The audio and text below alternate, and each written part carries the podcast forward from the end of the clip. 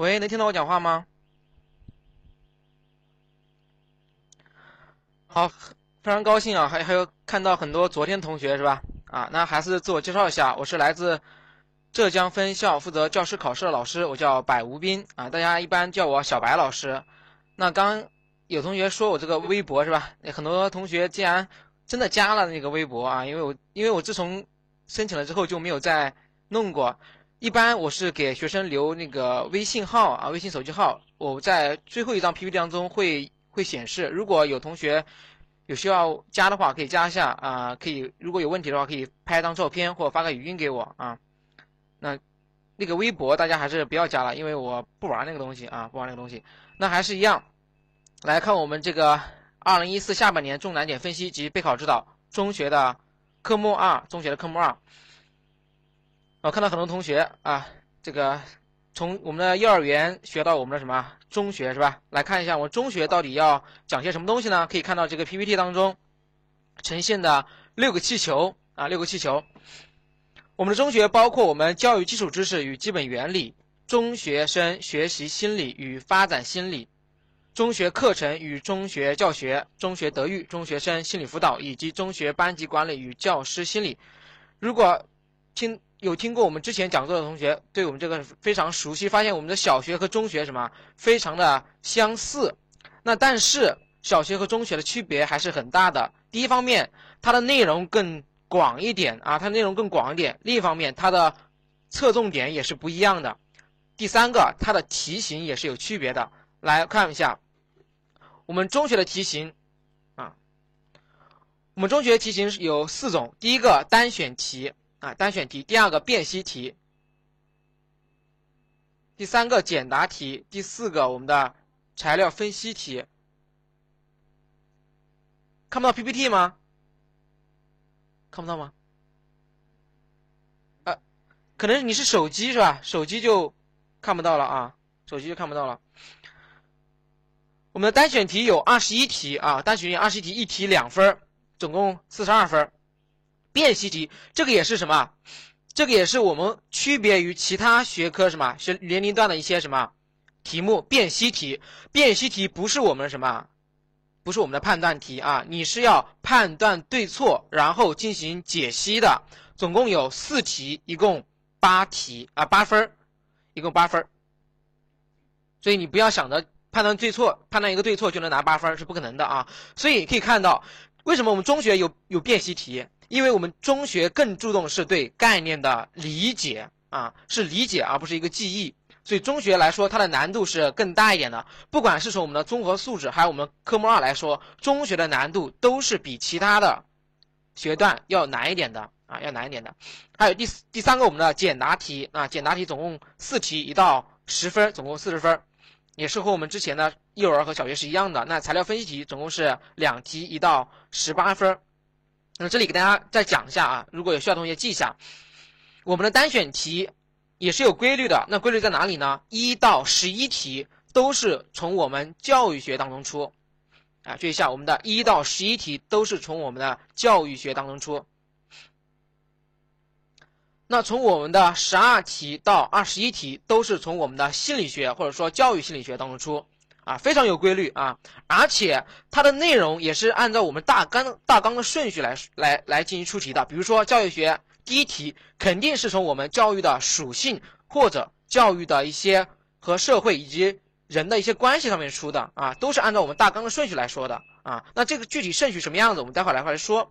那只要记一下，我们的一到十一题是从我们的教育学。十一到十十二到二十一题是从我们的教育学心理学，那辨析题也是一样，我们的一到二题肯定是我们的教育学知识，啊，第一题、第二题都是我们的教育学知识，那第三题和第四题都是从我们教育学或者呃不都是从我们心理学或者教育心理学当中出一道啊，各出一道，第三题、第四题各出一道，简答题也是同样的规律啊，简答题也是同样规律，那。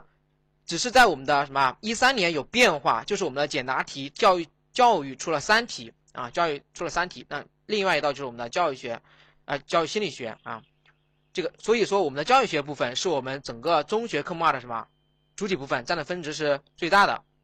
那材料分析题，这个我们待会来看啊，具体来看大家看到这个什么方块啊，和我们之前所看的方块，小学看的方块非常相似。那第一个部分是我们的教育基础部分，主要考察的是教育理论基础知识。这个就是我们昨天讲的，哎，可以这个内容可以记下来啊。我们的教育基础知识这个部分包括第一个，教育的产生与发展。第一个部分，教育的产生与发展，就是说教育是怎么产生的啊？教育是怎么产生的，以及它的发展历程。比如说我们的劳动起源说，我们的神话起源说，都是我们需要注意的问题，也是单选题的高频考点啊。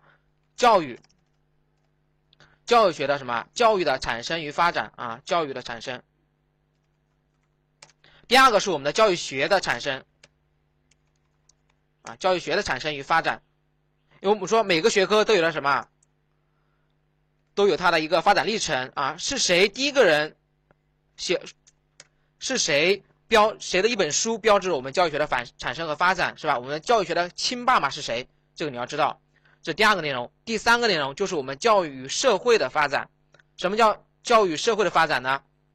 就是教育与政治经济制度、教育与我们的生产力、教育与我们的科技水平等等这些因素的发展关系，谁促进了谁的发展？比如说我们教育的什么性质是由谁决定的？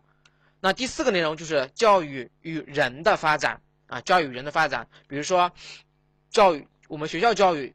学校教育对人的什么这个主导作用体现在几个方面？这是第四个，教育与人的发展。那第五个就是我们教育的目的啊，教育的目的。第六个是我们的教育的制度啊，教育的制度。那什么叫教育目的啊？所谓的教育目的就是我们国家要培养什么样的人，对吧？我们大家一直在说这个素质教育，素质教育就是我们教育当中的一个目的之一啊，目的之一就是把人培养成一个德智体美劳全面发展的一个社会主义建设者和接班人，这是我们目前的一个教育目的。当然了，不可能是讲内容这么简单，还包括它的性质是吧？它的特点等等。那教育制度就是我们目前国家所颁布的一些教育的相关。规程啊，相关规程等等，这些都是我们教育基础部分需要掌握的内容啊，掌掌握的内容，这是教育基础部分的内容，必须要知道，你必须要知道你要看什么内容，对吧？如果你不知道你看什么内容，那考试的当中你的题目就没有什么针对性啊，没有针对性。这是第一部分教育基础部分，第二个是我们的课程与教学啊，课程与教学，那这是分为两部分的，第一个是说课程，第二个是我们的教学。那所谓的课程，就是我们之前讲过的课程的内容、课程的分类以及新课改的一些内容啊，主要考察这三方三个方面内容。第一个课程的内容，第二个课程的分类，第三个新课程改革，就是我们的第八次基础教育改革，这是课程。课程也是经常考简答题的地方啊，每年应该说必考两道的选择题啊。一道的简答题，我们的课程只是从一一年到一三年都是这个规律，但到一四年的时候发生变化了啊，发生变化了。当然它可能会回归啊，可能会归，所以课程还是一个必须要重视的问题啊，包括我们课程内容和分类。第三个就是我们的教学啊，教学，教学主要是考教学的方法、教学的原则以及教学的规律，也是每年必考内容之一，每年必考内容之一。肯定会考啊，不管是材料题、简答题，这个辨析题，还是我们的单选题，必然会考我们教学的方法原则。那这个具体是什么？我们会在接下来的考场中讲解当中给大家什么说明一下。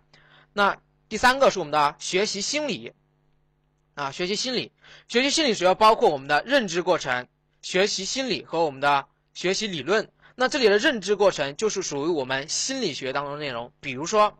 感觉、知觉、记忆、思维啊，我们的这个啊想象，比如说什么叫有意想象，什么叫无意想象，你能够区分这个想象的什么两个分类啊，也是单选题。这个认知过程只会考单选题啊，每年也是必会考两到三点单三道单选题，大家只需要现在就记下它的内容啊，至于考多少道，我们接下来会讲。这种认知过程，第二个是我们的学习心理。那学习心理主要是讲我们一些伟大的一些教育家他们曾经所做过的一些实验啊，这些实验所探索出来的一些学习的什么规律。比如说我们的教育心理学之父桑代克，他曾经是玩猫的，是吧？我们的巴甫洛夫是玩狗的，我们的科勒是玩猩猩的，我们的斯金纳是玩老鼠和鸽子的啊，等等这些每个教育心理学家他做了些什么实验，以及他得出一个什么样的教学规律，都是需要你掌握掌握的啊，都需要你掌握的。这是学习心理部分，那学习理论部分。就是理论一些东西，就是要理解了啊，理解了也是容易考一个简答题的部分啊。这是学习理论，比如说我们的学习策略，比如说我们的学习动机，比如说我们的学习迁移啊，学习迁移。那学什么叫迁移？简单来说，就是一种学习对另一种学习的影响。比如说你学习了汉文，再学习一个英语，是吧？那之间肯定是有一个影响的。比如说你先学一个三轮车，再学一个汽车。等等，这些就是你一种学习对另一种学的影响，就是学习迁移，包括学习迁移、学习动机和学习策略的三个大部分，也是容易考简答题的部分。这是第三部分学习心理。那第四部分是我们的发展心理，就是中学生的发展有什么样的特点？第一个是他的认知发展，第二个情绪发展，第三个人格发展，第四个心理发展。这个内容很多啊，比如说我们的认知发展，我们的。中学生他的思维到底是发展到一个什么程度？他会不会抽象思维，是吧？他是不是从一个具体形象思维到抽象思维一个发展过程呢？是吧？比如说我们的情绪发展，它是两极分化型的，它是动荡型的，是吧？等等这些也是内容非常多啊，也是一个这个认知发展和我们的情绪发展都是单选题喜欢考的东西啊。认知发展和情绪发展都是喜欢单选题考的东西，那人格发展就是我们简答题喜欢考的东西了。比如说我们的人格特征啊，人格有哪些特征？它是稳定性的还是多变性的？等等这些内容，这是第四个我们的发展心理。第五个，中学德育啊，中学德育就是我们讲过的德育的方法、德育的原则啊，德育的原则以及德育的发展过程。那德育的发展过程，你必须要知道两个人物。第一个是我们的皮亚杰啊，天才皮亚杰和我们的科尔伯格，他们的这个学生的道德认知发展理论啊，道德认知发展理论都是你需要实际的内容啊，当然也需要理解了啊，学理解，这是我们的德育。大家可以看到，我们在 PPT 当中有四块非常大，是吧？就我刚刚讲的课程与教学、学习心理、发展心理和中学德育，可以看到这四个内容占的比例非常大。那有一个原因，就是因为我们的材料题只会从这四个方面出啊。我们的材料题一般是两两结合的出。比如说第一题，要么是考我们的课程与教学和学习心理，要么那么第二题肯定就是考从我们的中学德育和发展心理当中考啊。就是我们材料题两题嘛，都是两两结合啊，两两结合，这是我们的这四个大部分啊。那我们的心理辅导呢，也就非常简单。每年只会考一道选择题、单选题，就是问你这个学生他是属于什么样的心理问题？是焦虑啊，是抑郁，还是我们的恐惧症，还是我们的强迫症啊？这就是心理辅导第一个考法。那第二个法就是你要用什么样的什么？你要用什么样的心理辅导方法去辅导他啊？比如说他出现了一个焦虑症，你需要用什么方法去辅导他啊？等等，这就是我们心理辅导的一个。考点啊，一般来说每年只会考一个单选题啊，每年只会考一个单选题，要么考他的问题，要么考他的解决解救方法。那第三，这个到最后一个是我们的班级管理与教师心理，这个是在我们小学当中特别需要注意的地方，小学就非常喜欢从这里考。那我们中学部分一般只会考一个单选题，或者最多考一个简答题啊，简答题主要是考这个。教，比如说班级的怎样怎样一个班级才是一个好的班级？就是良好班级的特征是什么？那我们教师的威信应当怎样建立？就是你说一个老师是吧？你要讲话算数，那你这个威信是通过什么的方式来进行构建的呢？啊，对吧？这就是我们最后一部分需要考的内容啊。一般来说只会考一个简单的一个单选题啊，简单单选题，这是每个部分它要考的内容。那这个内容也是你必须要什么？必须要知道的，因为只有知道这些内容，你的复习才更有针对性啊，才最有更针对性。那讲到这个复习，这个还之前还有一个东西忘了讲是吧？就大家这个，因为昨天已经讲过了，就是这个报名和现场确认的时间，大家一定要知道是吧？大家我相信大相信大家已经报名了，已经报名，现场确认了已经确认是吧？那这今天有很多同学给我发一个微信照片，说老师这个报名的人好多是吧？哎，报名的好多，密密麻麻的啊！如果没有还没有现场确认的同学，一定要去现场确认啊！我们到我们的二十一号截止，这个就稍微提一下啊，稍微提一下，这是我们讲的内容。那接下来，接下来就是我们的这个，就是考什么地方啊？考多少？我们的教育知识与能力，我们的单选题会在哪些方面出？总共有二十一题。那教育基础部分考五到七题。教育基础部分就是我刚刚讲的教育的属性啊，教育的发展、教育的目的、教育的制度等等这些，可以看到它的选择题出的是最多的啊，最多的五到七题。那中学课程就是中学课程的分类以及课程的内容，考两题，啊，考两题。第三个，中学的学习心理，三到五题。什么是什么是学习心理？还记得吗？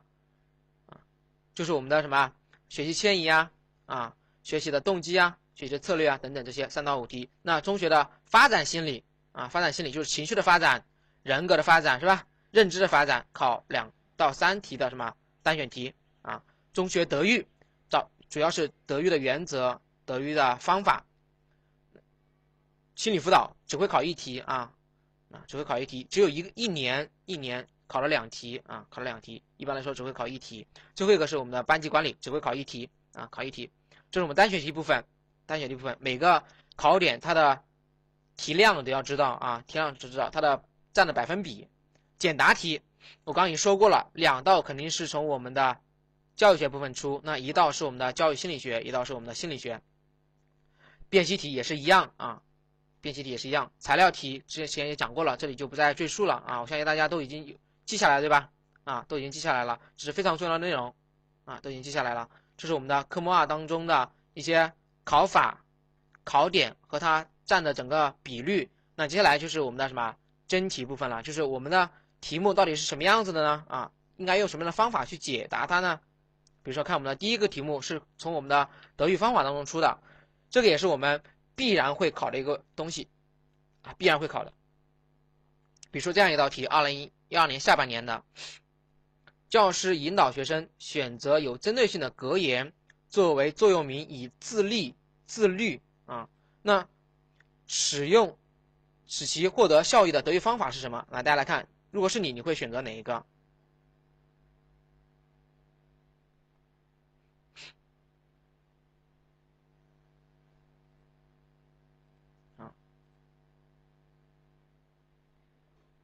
有选 C 项是吧？还有不同答案吗？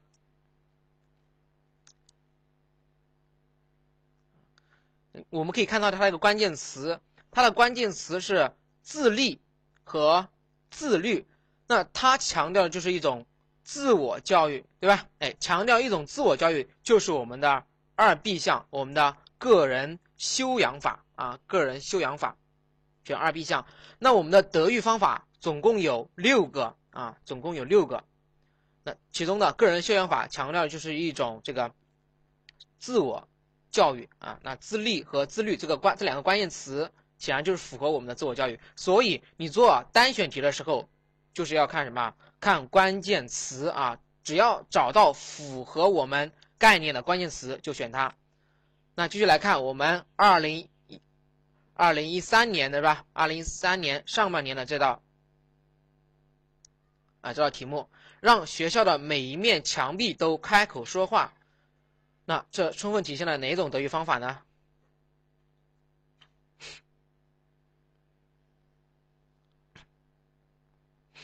啊，有人选 A，有人也选 B 啊，有人选 B。那这里的关键词是什么？让学校的每一面墙壁都开口说话，它是不是说我们学校的环境要非常好？只有当学校的教育环境就是一些很。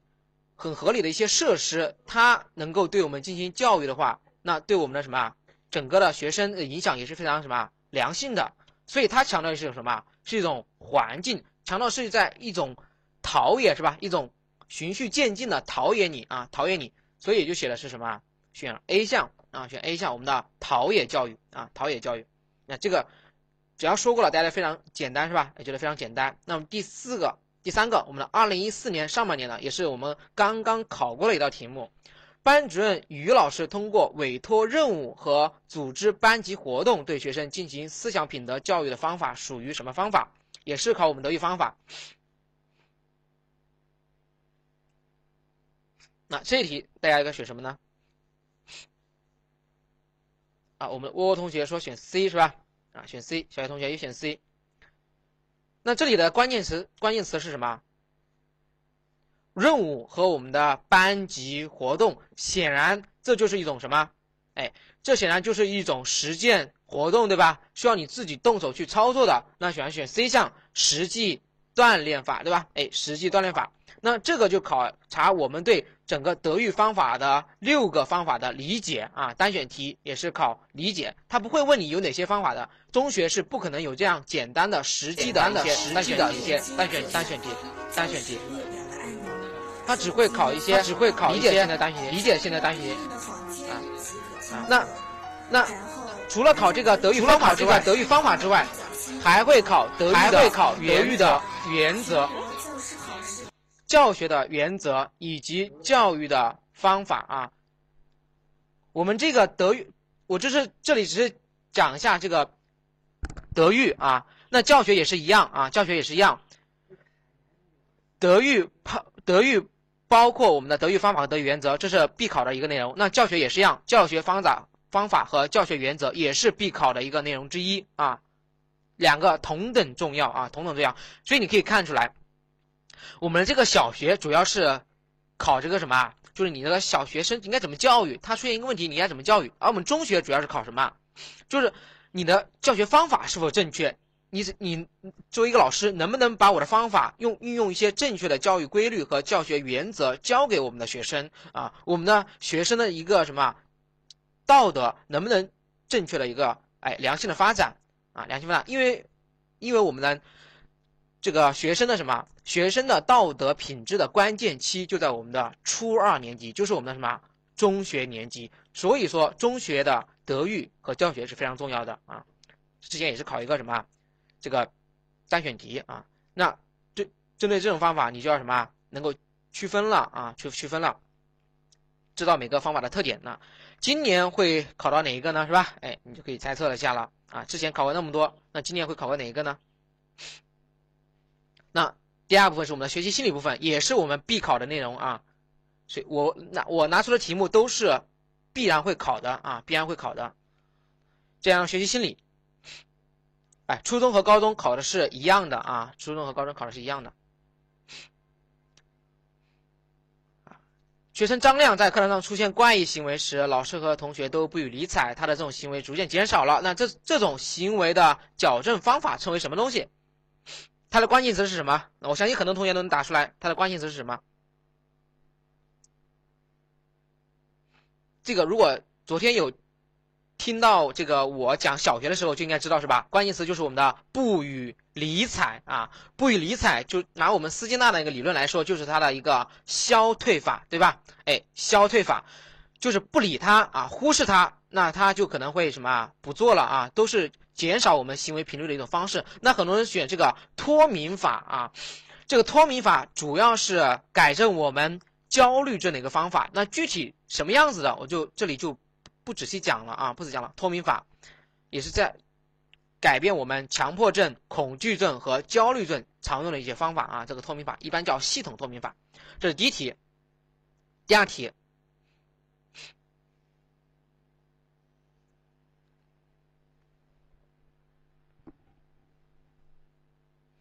小红是韩老师班上的学生，她孤僻羞涩。当她主动与学生交谈的时候，请教老师的时候，韩老师韩老师会给予肯定。这种心理辅导方法是什么？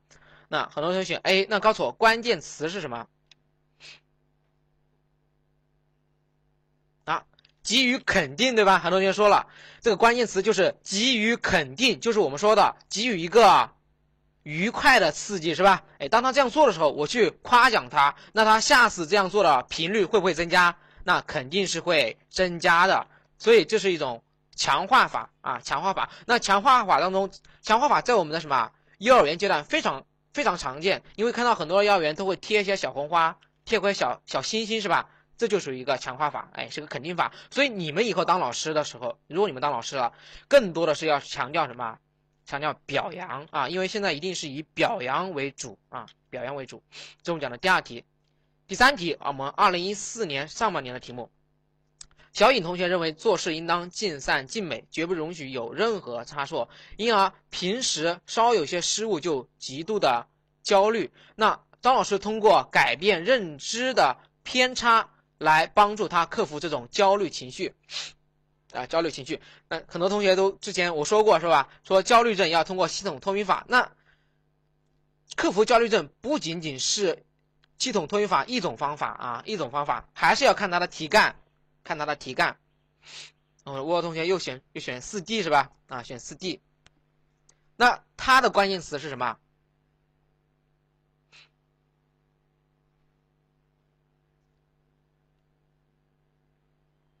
改变认知的偏差，是不是啊？啊，改变认知的偏差。所以这里强调的是一种什么？对。对情绪的一种看法是吧？对情绪的看法，所以选四 D 项，我们合理情绪疗法。那合理情绪疗法又叫 A B C 合理情绪疗法。那再给大家解释一下，什么叫 A B C？讲个例子，大家都知道啊。比如说，你和你的同事啊，你和你的同事一起在街上走啊，这时候对面有你的领导啊，你碰你们你和你的同事碰到你的领导，但是你的领导呢，并没有和你们两个人打招呼。啊，打招呼，这时候你可能就会想，这个领导可能没有看到我们，所以没有跟他打招呼。即使他看到我们，啊，没有跟我们打招呼，也是有什么特殊原因的，是吧？哎，可能是有这个原因，他没有和我们打招呼。那你的同事就可能会想，领导为什么没有和我打招呼呢？是不是我上次某件事情得罪了他？他是不是在今后的一些活动当中还会来找我麻烦呢？是吧？那这两种人的认知对同一件事情，对吧？是同一件事情，他的认知是不一样的。那你那样想的话，你的心情就会什么？不会受影响，你照样会怎么样？乐观的，哎，从事你的生活。但是如果你的同事是抱着哎，这领导会找我麻烦这样的心理，这样的认知的话，他就可能会在今后的过程当中会显得什么？小心翼翼，会显得不舒服啊，对吧？这就是一个认知偏差，就对同一件事情，如果你的认识是不同的，那么就会导致你的什么情绪？那这也可以看到，在你的生活当中也是可以用到的，是吧？就是说，你有时候为什么不高兴啊？不是说这件事情怎么样，而是你对这件事情的看法是有偏差的，是有错误的。所以，当你出现一些负面情绪的时候，那你就要调整一下自己的什么？认知了啊，不要让自己的认知出现一个偏差，就什么呢？合理情绪疗法，大家可以看到啊，当你学了学习一些心理学和教育心理学部分的时候，都是对我们生活产生一些影响的。所以这里我也经常和我的学生说啊，你你学这个知识，并不是要通过考试的啊，这个知识会给你的。你的一些人生一些看法，或者对你将来一些孩子的教育都是有影响的。因为我们在学教育心理学部分，可能会讲到皮亚杰的这个认知发展规律，会讲到我们幼儿园孩子有什么特点，小学孩子有什么特点，中学孩子有什么特点，都是我们需要讲到的。这个对你的今后的人生都是非常有帮助的啊，都有帮助的，会让你更加乐观的面对这个世界。所以我们的心心理学部分就考什么？要么得病啊，要么就问这个学生得了什么病，要么呢？就是治病啊，这个学生应该怎么治？这里考的就是一个什么？怎么治病的问题啊？怎么治理病的问题？那这个图啊也是非常搞笑的一个图是吧？哎，送给大家，就是有些事情呢，你是担心过度了，其实你什么都不用担心啊。大家看第一个，你觉得你生活中有烦恼吗？啊，你这样想，如果没有的话，那你还担心个啥是吧？担心个毛毛呀？那你根本就不用担心啊，不用担心。那如果你生活有烦恼呢，你就要想了，你能解决这些烦恼吗？如果你能的话，那你担心个毛毛呀，根本就不用担心。如果你不能呢，你都知道你不能解决了，那你又要担心个毛毛呢，是吧？根本就不用担心。所以，当事情出现的时候，啊，你就不需要想太多啊，想太多。这是我们讲过的啊，毛啊毛毛是吧？啊毛毛，给大家分享一个心理学方面知识啊，因为大家也是马上考试了，也是面临工作了，是吧？大家可能会比较焦虑。那面对这种焦虑的时候呢？你应当怎么样？怎么样啊？怎么样去解决啊？怎么样解决？那第三个是我们的人物观点啊。我们大家可以看，先看这一题啊。捷克教育家夸美纽斯曾经高度评价了我们教师的作用，他把教师赞誉为啊，这看你的什么？你的知识储备量了啊，你的知识储备量了，知识储备量够不够？我们沃同学相当聪明啊，好几题都答对了啊。那选什么呢？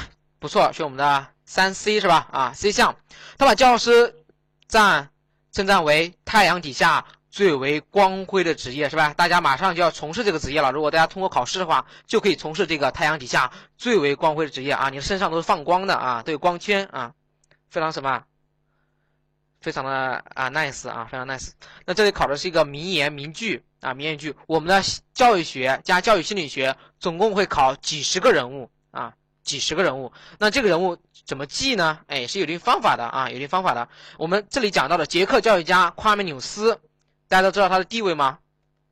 啊，他是我们教育学的亲爸爸啊，教育学的亲爸爸，是他创造了我们的教育学啊，他的一本大教学论。啊，他的一本大教学论，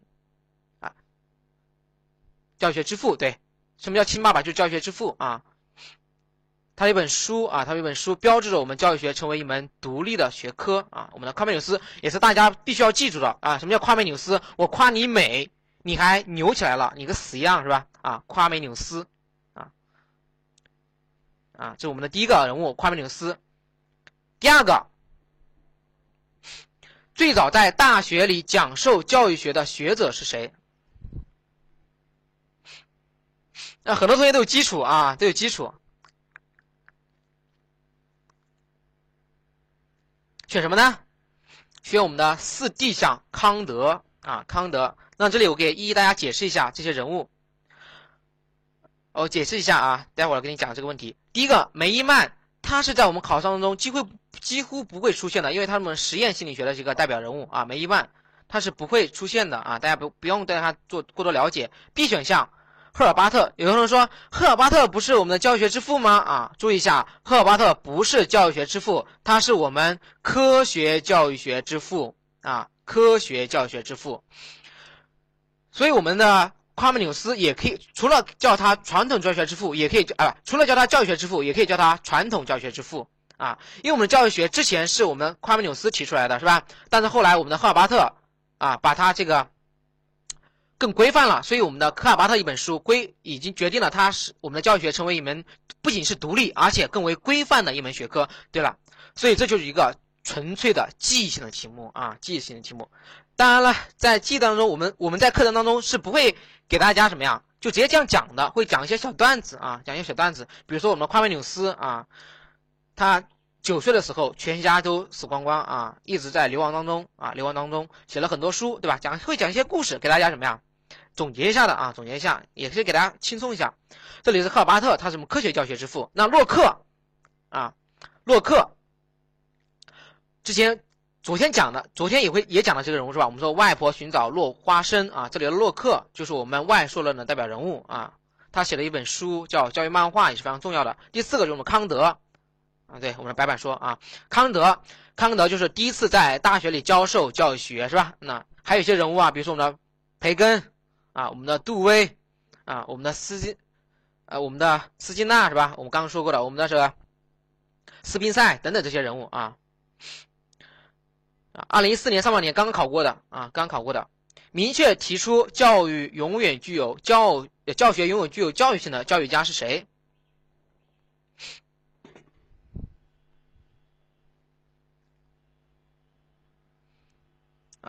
这个就是我们赫尔巴的赫尔巴特的一句名言是吧？我不承认无教育的教学，亦不承认无教学的教育啊，这是他的原话。那这句话的意思就是说。教育永远具有教育性。那区分一下，这里的教学指的是什么？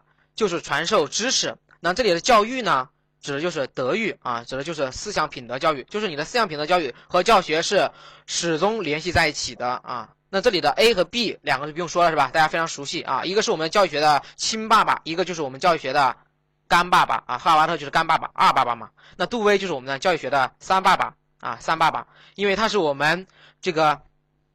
实用教学的这个代表人物啊，实用教学的代表人物三爸爸，这三个人物是你必须要记住的。你可以忘记你女女朋友的名字，可以忘记你男朋友的名字，必须把这三个人名字记住啊，牢牢记住，这始终是不能忘记的啊。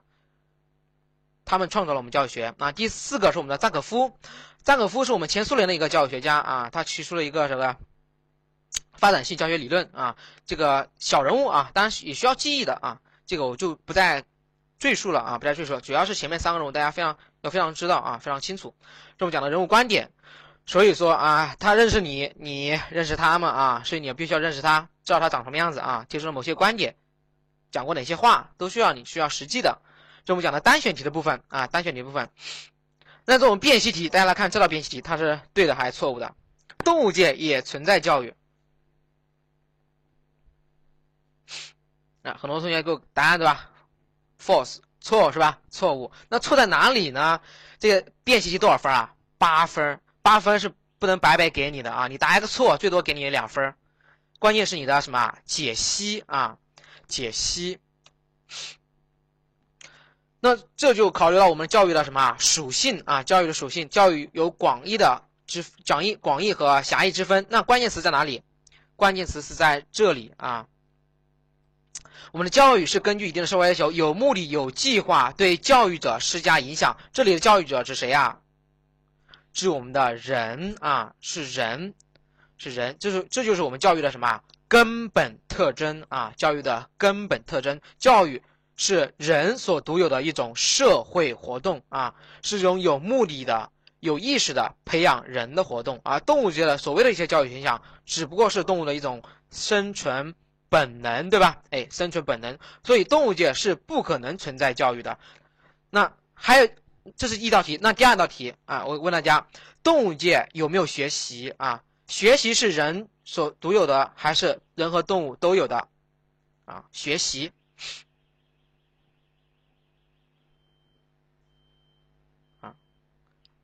都有对吧？哎，学习行为是人和动物都有的。比如说，你可以看到。动物园的一些海豚，它学习了什么？学习加减法是吧？当然，这种学习是条件反射啊，是一种条件反射，但这也是一种学习。什么叫学习？学习就是一件长时性的、长时间的啊，长能够保持长时间的一种行为倾向或行为啊，它是一种行为倾向，是一种结果，也可能是一种过程啊。所以，学习是人和动物都有的啊，都有的。包括我们的鹦鹉学学人说话啊，也是一种学习啊，都是一种学习。这里需要区分是吧？如果你不知道教育的属性，不知道教育的一些什么特征，那你这题就根本不会写，就根本不会答得很规范啊，答得很规范。如果这样答的话，就能达到什么满分了。这是第一道辨析题，是从我们教育属性和教育特点来考察的。那第二题就是从我们的这个教育心理学部分能学到的，就是你的一些什么学习方法。大家看这道题，心理定式对问题解决只有消极作用。是对的还是错的？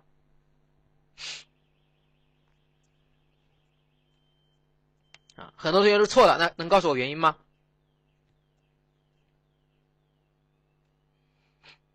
啊，就是心理心理定式它不存在消极还是积极是吧？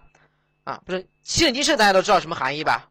啊，大家之前都肯定听过这种什么思维定式是吧？什么叫思维定式？来给大家出一道题目啊，如果说。如果说一等于五，二等于十，那请问三等于多少？啊，三等于十五，对吧？四呢？四等于二十，那五等于多少？可能也都做过的题目是吧？啊，没有受骗，五不等于二十五，五等于一。因为之前已经说过了，一等于五啊，一等于五，这就是一种什么心理定式？那这种心理定式就是一种什么消极的影响啊？就是一种消极的影响，它阻碍了你对什么问题的解决。但是呢，也有一种什么心理定式，它有助于你的嘛问题的解决啊？比如说一些化学的方方法，如果你常用这个方法，那你可以运用到什么物理当中啊？如果你用习惯了这种方法，你如果你在用在物理当中，你可能什么减少你解决问题的时间是吧？哎，所以问心理定式是有消极和积极之分的啊，不仅仅只有消极功能。那我们讲到了这个讲到了这个心理近视，我们必然会讲到另一个另一个问题，叫做我们的功能固着啊。功能固着。那他考考完这个题目，还可能考这样的题目，叫功能固着对问题只有消极影响。那这句话是对的还是错的？功能固着对问题解决只有消极影响。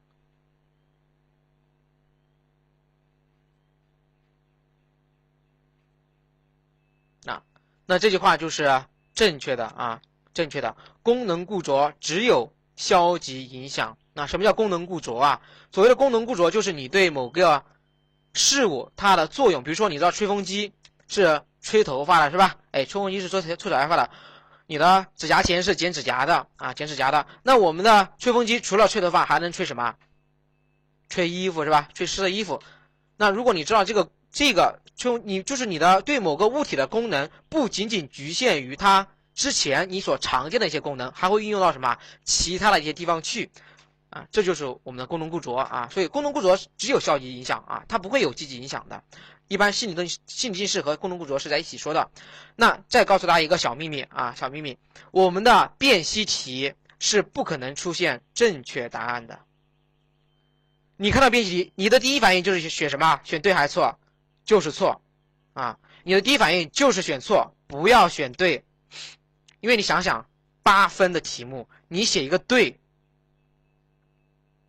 对啊。对，就没什么好回答，是吧？八分就白白给你了，多划不来呀！啊，至少是从我们一一年改革到二零一四年上半年，出了那么多的辨析题，是没有一题是对的，都是错误的啊！所以大家在做这个，在考试当中，如果碰到这个辨析题啊，如果碰到辨析，第一反应就是错误的啊，第一反应就是错误的。当然了，我们的考卷老师是吧，可能会什么变套路啊？如果他怎么样？我们的出卷老师，如果他的家庭不幸福的话啊，可能会什么呀？折磨你们啊，出一个对的题目是吧？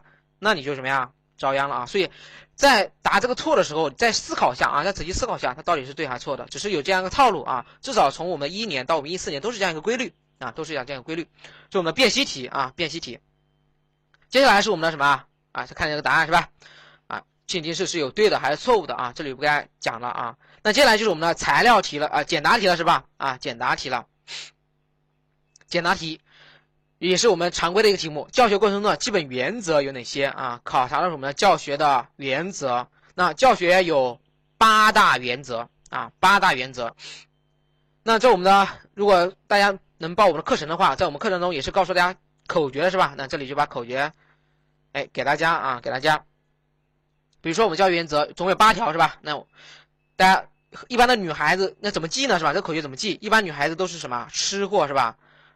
女孩子，姑娘啊，叫姑娘啊，不能这样记啊，叫课余吃里脊。课余就是课下的时候，大家一起什么吃里脊肉啊，吃里脊肉。课余吃里脊，姑娘齐寻址是吧？一群姑娘吃里脊肉嘛，显然是一个吃货啊。姑娘齐寻址啊，齐是什么呀？就是一起啊，一起去找纸啊，齐寻址啊，去寻址，去找纸。找纸啊，找我们的餐巾纸啊，叫课余吃里脊，姑娘齐寻纸。那这里什么意思呢？课余指什么啊？课余就是什么呢？科学性与教育性相结合啊，科学性与教育性相结合的原则叫课余是吧？哎，用谐音来记一下。我们说。教育学东西那么多，你怎么记啊？你就用一些什么口诀，用一些谐音，是吧？那科学性与教育性叫科余，是吧？哎，课余吃里脊，那里脊叫什么啊？叫理论联系实际啊啊，理论联理论联系实际啊，理论联系实联系实际的原则啊，叫里脊，是吧？哎，里脊估呢？就是巩固性，巩固啊，哥翁巩是吧？这个拼音学的不好啊，巩固性。娘呢就是亮丽性啊，亮丽性。奇就是我们的启发性，也是我们目前非常什么非常需要的啊，启发性。然后什么循就是循序渐进啊，循序渐进，循序渐进。直就是我们的直观性啊，直观性。所以为什么要告诉他口诀？第一方面是帮帮助大家记忆，第二方面呢，因为有很多同学跟我说，老师啊，我在考试当中啊，明明记得这个什么，但是就是有一个记不了，呃，明明有八个，我只记了七个，非常的难受，是吧？如果你把这个口诀记住了，一方面你理解，第二方面是什么呀？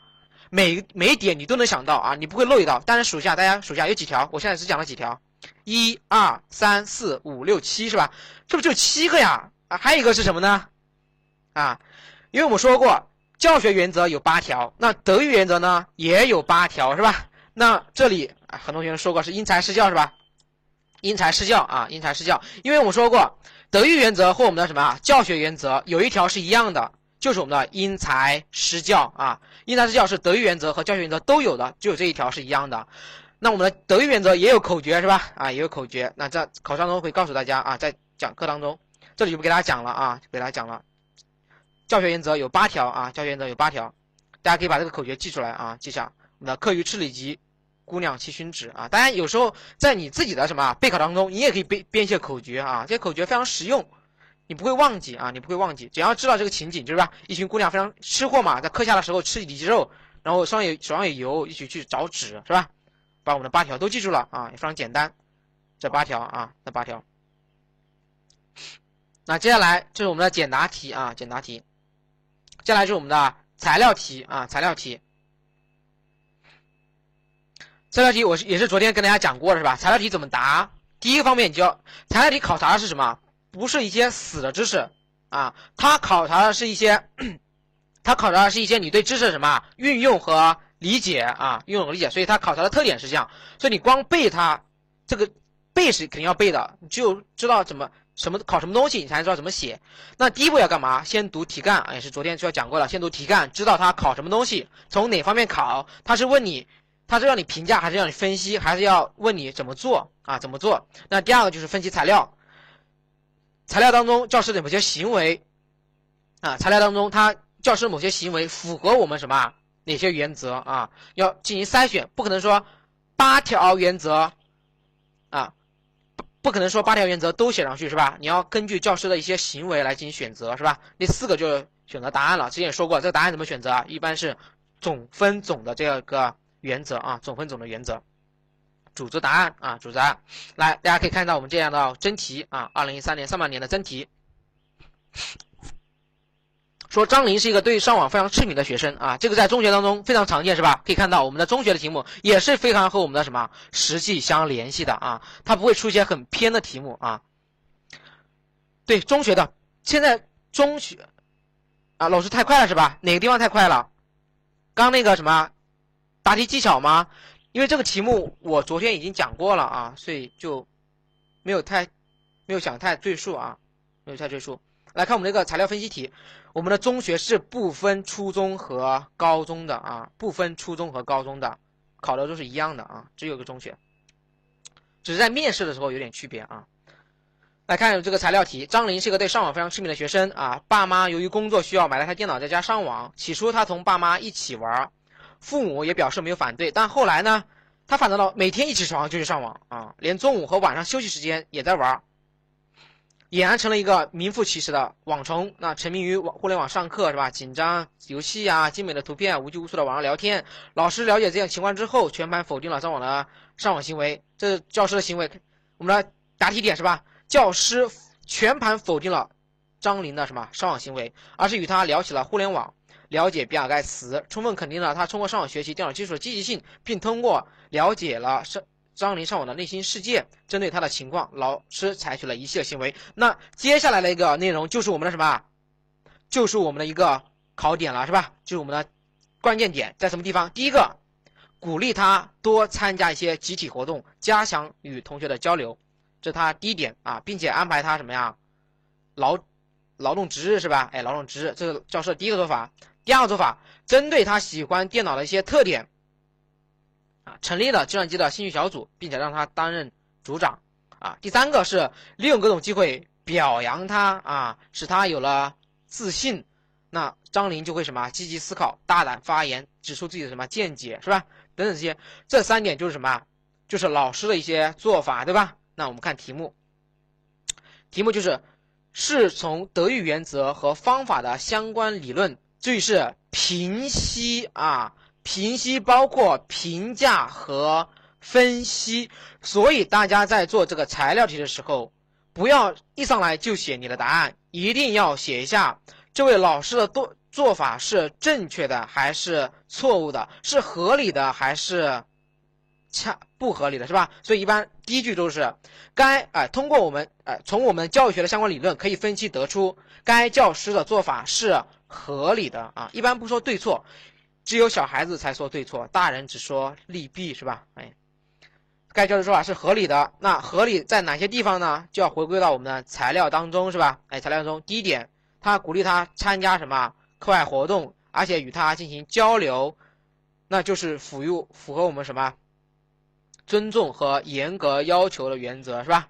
那这个老师并没有看到他上网，并没有骂他，对吧？并没有骂他，并没有教训他，比如说你以后再也不能上网了，你再上网我就什么呀，打你骂你，没有这样说啊，要尊重他，是吧？哎，尊重他爱上网这个爱好，但是尊重他之后要什么呀？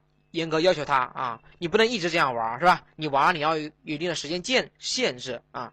那还有什么？针对他喜欢电脑这样一个特点，成立一个什么语言小组，显然就符合我们这个导向性的原则啊，这个因材施教的原则是吧？哎，导向性的呃，这个因材施教就是针对他的特点来成立这个计算机的小组是吧？哎，针对他的不同，采取不同的教学的方法啊，教学方法和原则。还当然，这其中也包括一个。依靠积极因素克服消极因素是吧？哎，积极因素就是他喜欢这个电脑，消极因素就是他在电脑上的时间太多了啊，而且是没有用的。那还有一个，就是我们之前体体现的全盘否定了张琳的什么上网行为，老师已经强调了这个上网行为是肯定不对的，所以是一个体现了一个导向性的原则，对吧？哎，首先你保证方向是正确的啊，方向是正确的，你是不能这样盲目上网的，是吧？哎，给他一个指导。这就体现了我们四条原则。当然了，我这里只是把这个考点告诉大家，但是你在考试当中千万不能这样写啊！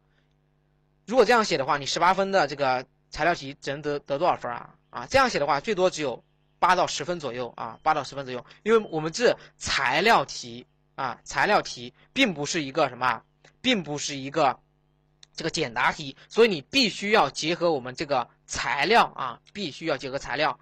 所以呢，德育方法就是我们的说服教育法和我们的品德评价法啊，品德评价法啊，品德评价法。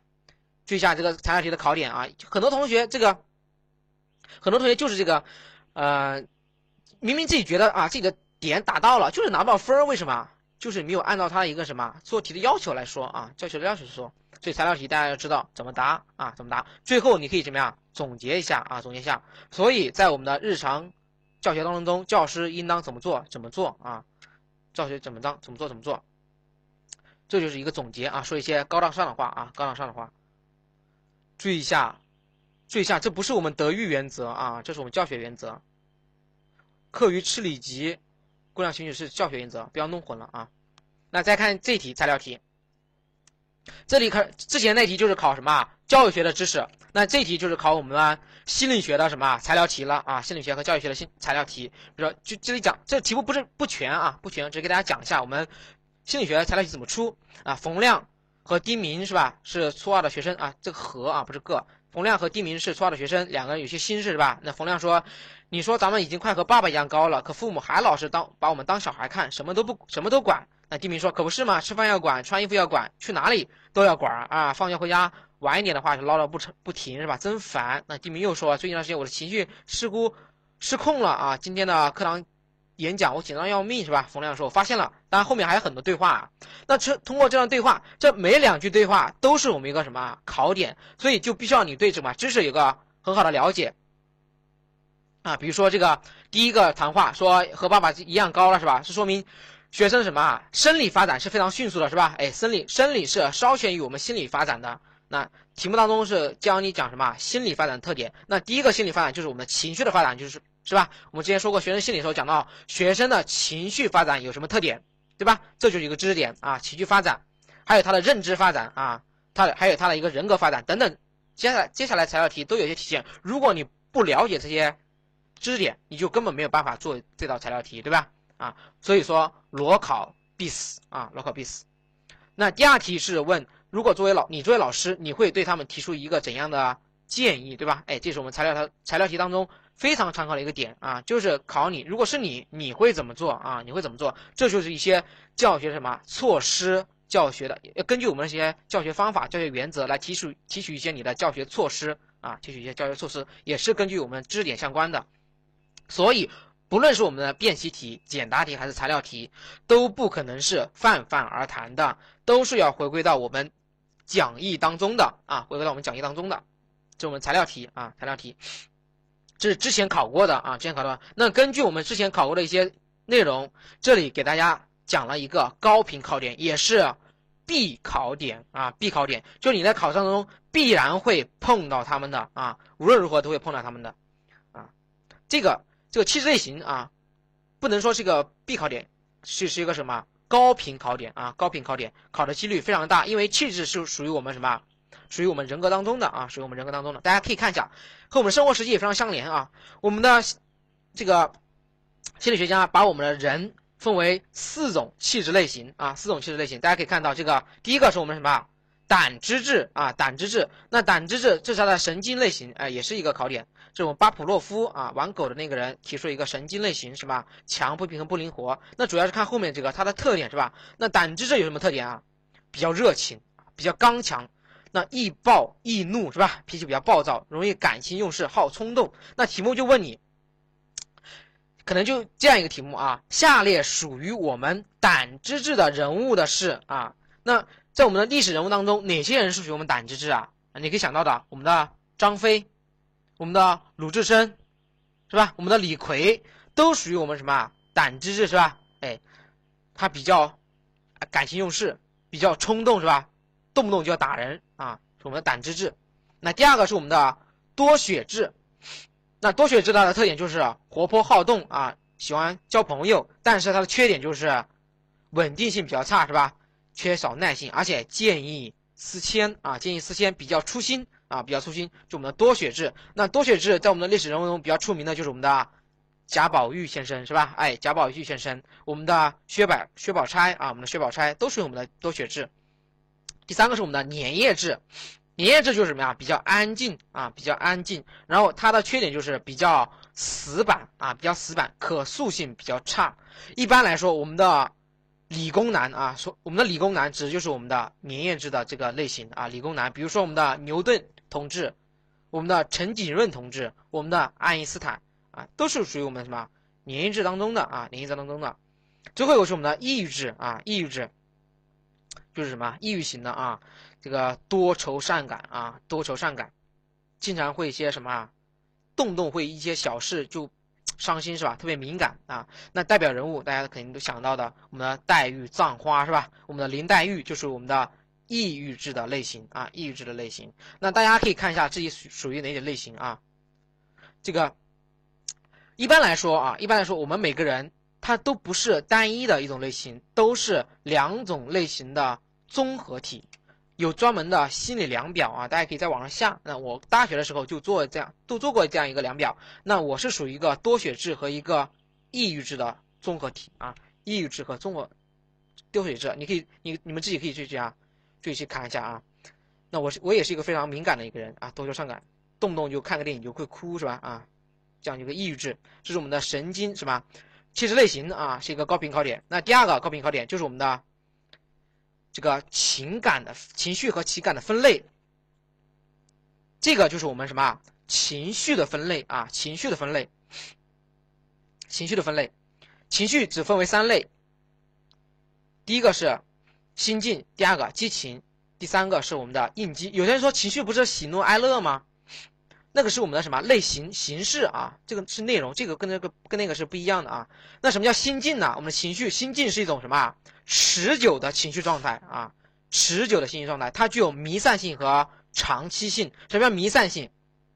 弥散性，比如说如果你通过了我们的教师资格考试，当你出来的时候，你是不是觉得心情非常好。你看见天好蓝啊啊，草好绿啊，看见一个人都觉得是帅哥，看见一个女的就觉得是是美女，是吧？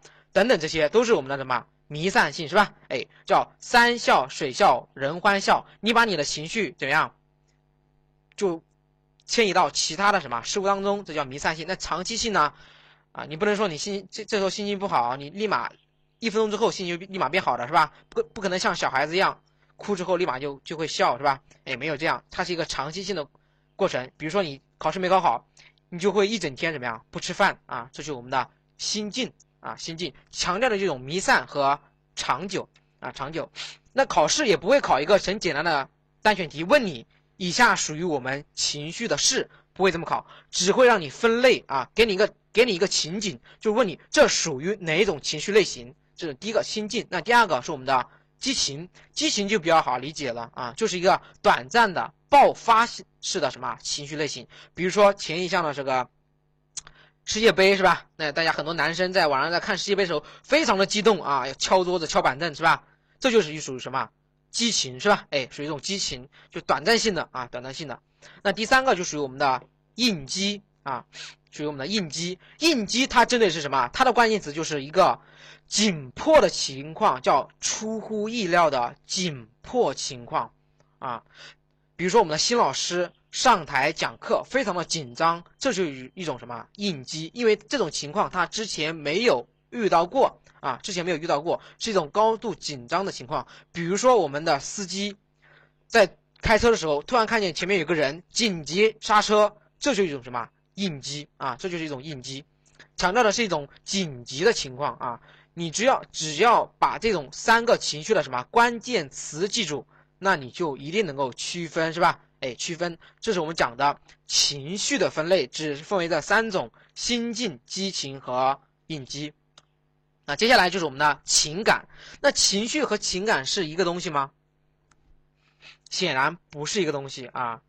我们的情绪是从我们小时候就有的，是吧？你小时候你就会哭，就会笑。啊，但是我们情感是不一样的。有些人说这小孩子不爱他的妈妈，小孩子根本就不懂什么是爱，他根本就没有什么没有情感啊，他根本就没有情感，情绪和情感都是不一样的。比如说还有区别，我们的情绪，我们的动物有没有情绪啊？啊，动物有没有情绪？动物也是有情绪的，是吧？动物知道生气啊，动物也知道哭，但是动物有没有情感呢？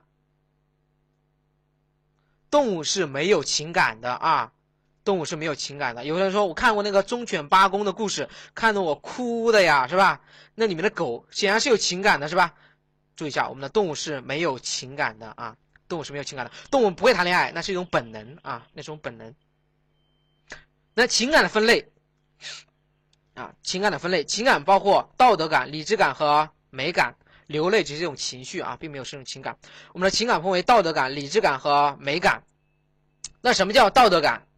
比如说你对祖国的爱，你对你母亲的爱，是吧？哎，母亲的爱。我们的情绪相对来说是比较什么短暂的，而我们的情感是什么持久性的，一辈子你可能都这样，是吧？比如说你你妈妈打了你啊，比如说这个。啊，你妈妈打了你啊，这样一种情景发生了，你会不会？你打了之后，你会不会不爱她了？你肯定还会爱她，对吧？你的爱不会因为一种某个情景的改变而会改变，是吧？你还会一直爱你的母亲，你会一直爱你的国家，这就是什么理智感啊？这就是理智感。那第二个是我们的什么？啊，不，这是我们道德感。第二就是我们的理智感啊，这些刚刚说的爱国情感和爱对母亲爱都是我们道德感。那理智感是什么？理智感就是你的求知欲，你的好奇心。比如说，你当你做一道很难的题目的时候，做出来了，这时候你非常的开心，是吧？这就体现了你的理智感啊，就是你你你的理智感在起作用啊，你的理智感在起作用，做一道很难的题目做出来了，非常好理解。那第三个是我们的美感，就是我们会不自觉不自觉的欣赏一些美的事物，是吧？哎，不自觉欣赏一些美的事物，所以你可以很很容易理解为什么一些。女孩子非常喜欢看帅哥，男孩子喜欢看美女，是吧？这是很正常的，这是一种什么情感？就是我们的美感啊，就去看一些什么美的事物，是吧？当你看到一些美的事物的时候，你的心情会比较什么愉悦，对吧？哎，比较一些愉悦。当然了，更多的是讲一些欣赏一些美，欣赏一些绘画啊，欣赏一些建筑啊。这个美女和帅哥当然是其中一个体现，是吧？哎，其中体现啊，这是美感。这是我们的，都是我们心理学的部分。那第三个我讲了高频考点，也是一个必考点，就是我们的课程的内容。因为课程它不仅考什么，不仅考我们的辨析题，不仅考我们的简答题，还考我们的单选题，就各种题型它会出啊。目前为止只有材料题没出过，其他题型都出过。这里讲到了，给大家讲的是我们的课程的内容，包括我们课程的计划、课程的标准和课程和教材。当然，不要对我们的课程有什么误解，觉得它好像很抽象啊。课程非常好理解，课程就是我们平常所说的语文课、数学课、音乐课、美术课啊。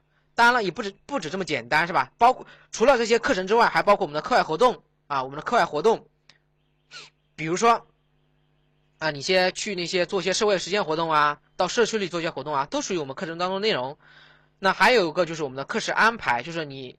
今天上午上什么课？今天下午上什么课？也是属于我们课程当中内容。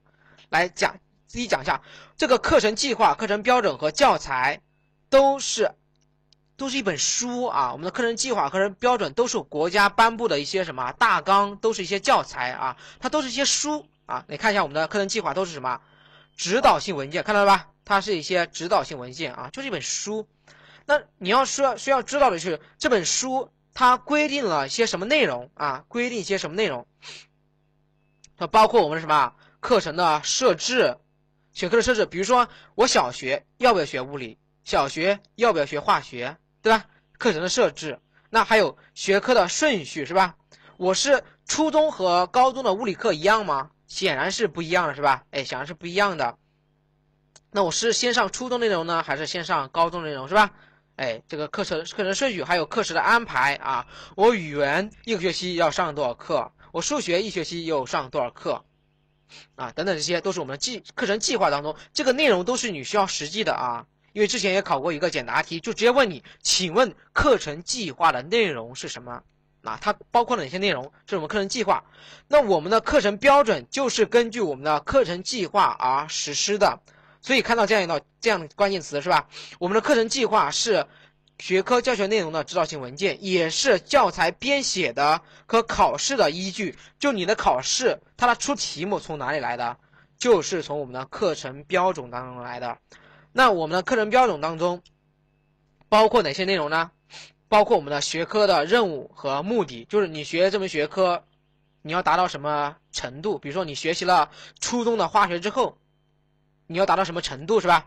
你是要了解一些基本的化学元素啊，你还是要学会一些基本的化学方法呀，是吧？等等，这些你的目的和任务，还有知识的范围啊，知识范围。那我们的高中，你需不需要学相对论，是吧？你需不需要学量子力学？等等，这些都是你的知识范围，对吧？哎，你需要学。它的难度是需要和我们的这些学科、我们的小学和初中的一些特点来进行设置的，还有它的深度结构、它的教学进度以及教学方法的一些要求，都是属于我们课程标准的内容啊，课程标准的内容。所以看到课程标准比课程计划要更为具体一些，对吧？哎，更更为具体一些，都是一步一步具体下来的。那最为具体的就是什么？就是我们的教材了啊，就是我们教材了。当然了，教材不仅仅是我们指我们的课本。包括我们的教科书，包括我们的讲义啊，包括我们的什么参考书啊，参考书等等，这些都是我们教材。那之前考过的一道题目就是教材的两种编写方式，第一种就是我们的直线式的教材结构，另一种就是我们的螺旋式螺旋式的教材结构。什么叫直线式啊？就是它的什么前后内容是没有关系的，难度之间也是不存在低和高的关系的。比如说我们的英语单词，显然就是一种什么直线性的教材结构。那什么叫螺旋式的？螺旋式的就是前后的知识是有联系的啊，是有联系的。它的难度也是由浅到深的。比如说我们的物理和化学啊，物理化学都是从一般一般一般简单的知识到一些什么很深的知识。那这种编排方式就是我们的。螺旋式的教学结构啊，教学结构这也是需要大家记忆的啊，记忆的。这个就是我们讲的，我就给大家举例了这三种，这三个知识啊，是我们考试当中肯定会遇到的啊，肯定会遇到的。大家如果做题做真题的话，肯定会什么呀？比较有感觉啊，比较有感觉。这是我们讲到的一些高频考点，也是我们的什么必考点啊，必考点。那最后还是讲一下我们的什么规划啊，这个也是我昨天讲过的。什么叫规划呢？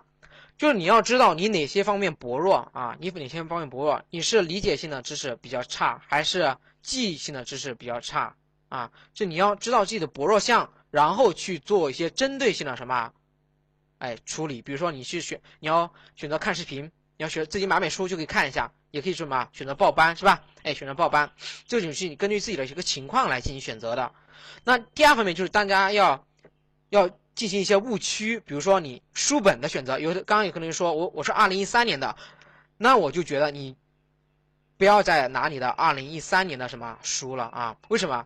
你不缺那几十块钱啊？你要通过考试的话，你就买一本二零一四年的。第一方面是我们的什么重点？和我们的知识点更加清晰，也更加符合我们二四二零一四年的考点。另一方面，我们的真题也更加的什么详备啊？所以针对教材方面，大家就要怎么样选一个最新的教材啊？最新的教材。当然了，我们教材不是越多越好，只需要看一本。对了，一本就够了。如果这个教材当中包含了我们所需要，我刚刚讲过的那么多内容是吧？如果你的教材当中已经包括了我刚刚讲的内容，而且它的内容是详细的、是正确的，那你只需要看这一本教材就行了，不需要再看很多很多教材。很多教材都是什么呀？都是一样的啊，都是一样的。很多同学买了很多的书，都是什么呀？刚开始前十几页都是非常旧啊，看的非常努力的样子，但是越到后面就越来越新，是吧？跟新买的一样啊。跟新买的一样，所以你就要选一本有针对性的，而且考点非常详细的教材来研读啊，教材来研读，这是教材方面。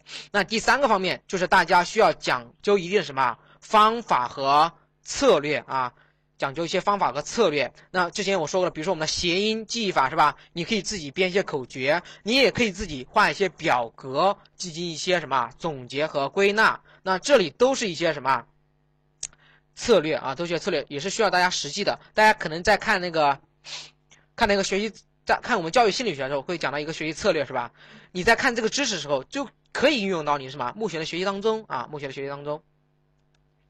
这是刚刚讲的学习方法。那在时间方时间方面怎么分配，对吧？比如说我们要花三到四个星期来梳理一下你的基本知识啊，花两到两个星期左右来进行一个巩固啊，进行一个巩固。那最后一部分，你需要做一些真题，做一些模拟题了，对吧？哎，做一些真题和模拟题。那在每个时间段，你的任务和方法都是不一样的啊，任务都是不一样的，任务都不一样。这是我讲到了整个内容，是吧？包括你的方法，你的时间是怎么分配的，一定要用合理的时间规划，用正确的什么方式来进行一个备考，备考。那最后送给大家一句话啊，将来的你一定会感激现在拼命的自己。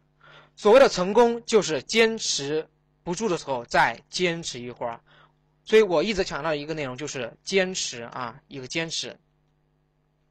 我可以输，但我绝不会放弃。所以大家一定要一定要什么，坚持到底。当然了，在整个坚持当中，一定不要忘记我们中公教育的小伙伴一定会给你一个全方面的支持，不管你是哪方面支持，我们都都能给你提供啊，都给你提供。那最后还是。